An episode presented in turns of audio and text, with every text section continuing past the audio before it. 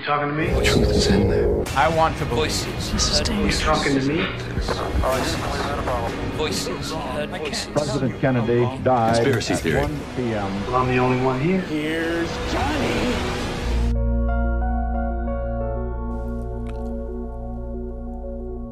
Em 1938, o mundo acordou para uma nova realidade. Columbia Broadcasting System and its affiliated stations present Orson Welles and the Mercury Theatre on the Air in The War of the Worlds by H.G. Wells.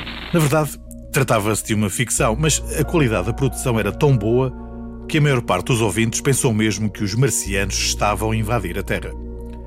A Guerra dos Mundos de Orson Welles foi um marco na história da rádio e demonstrou definitivamente o poder da radiodifusão.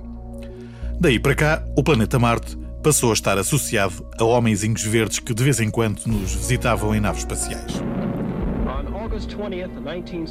Em julho de 1976, o homem, através da sonda Viking, aterrou pela primeira vez em Marte e a humanidade conseguiu ver finalmente o que se passava na superfície do planeta vermelho. Nav is green for touchdown. ACS is green, 1.5 degrees per second max, 0.2 Gs. 8 feet per second. Touchdown, we have touchdown. As fotografias foram estudadas detalhadamente e muitos dos especialistas ou conspiracionistas conseguiram encontrar imediatamente imagens de seres extraterrestres, pirâmides e vestígios de construções. A conclusão parecia lógica.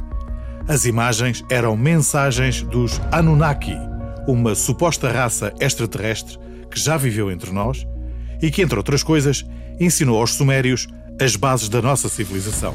During archaeological excavations in 1849 in Iraq, 14 clay tablets with Sumerian writings were found. Abrimos aqui um grande parênteses para situar histórica e geograficamente os Sumérios.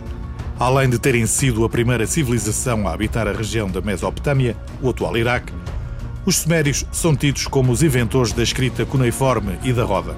Construíram carros de combate, usavam lanças, dardos e armaduras feitas com o bronze que extraíam das montanhas. Mas o seu legado não ficou por aí. Criaram diques e barragens que impediram as cidades de ficarem inundadas e canalizavam a água através de canais para os campos agrícolas. Tudo isto 3.300 anos antes de Cristo. A sua arquitetura baseava-se na construção de templos em forma de pirâmides, os zigurates, e que eram usados para reverenciar os seus deuses.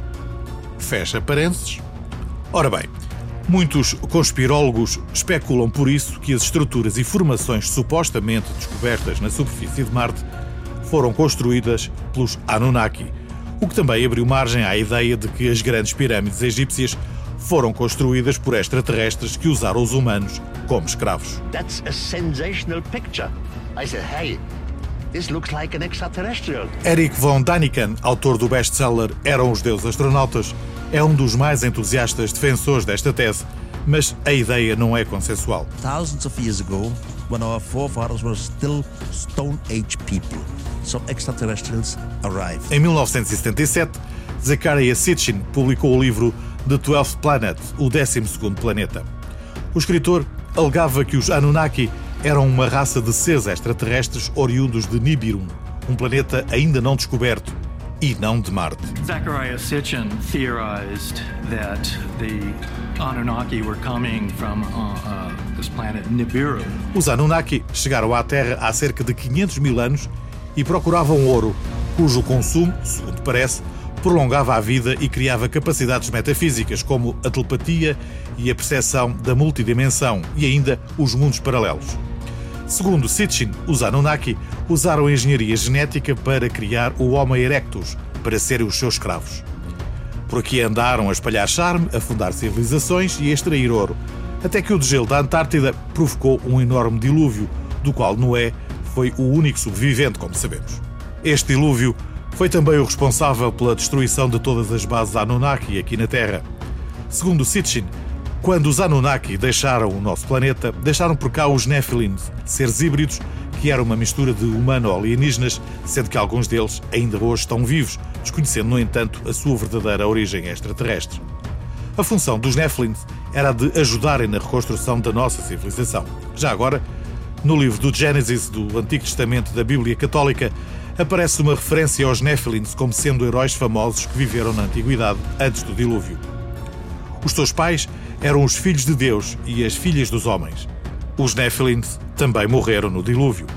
Seis mil anos depois, os Anunnaki que aqui permaneceram acharam que tinha chegado a hora de deixarem o nosso planeta e, por isso, promoveram gradualmente a independência da raça humana, introduzindo um sistema sociopolítico fortemente hierarquizado. Foram estabelecidas linhagens de reis, os quais eram versados em ciências ocultas como a matemática e a astronomia e conhecedores de técnicas secretas de medicina, arquitetura e engenharia. Os vestígios dos Anunnakis não são um exclusivo do Golfo Pérsico. As suas construções são visíveis em todo o continente americano, na Europa e, claro, na Antártida. Quem são os portugueses? Qual é a nossa origem remota? Anunnaki, Atlantes ou outra raça estelar? Em Portugal, segundo parece, não temos vestígios deles, mas apenas por uma razão. Tudo isto é muito mais complicado do que nós imaginamos. E quando falamos de entidades e de seres que são realmente poderosos, há coisas que acontecem que nós nem imaginamos. De facto, é de ficar sem palavras.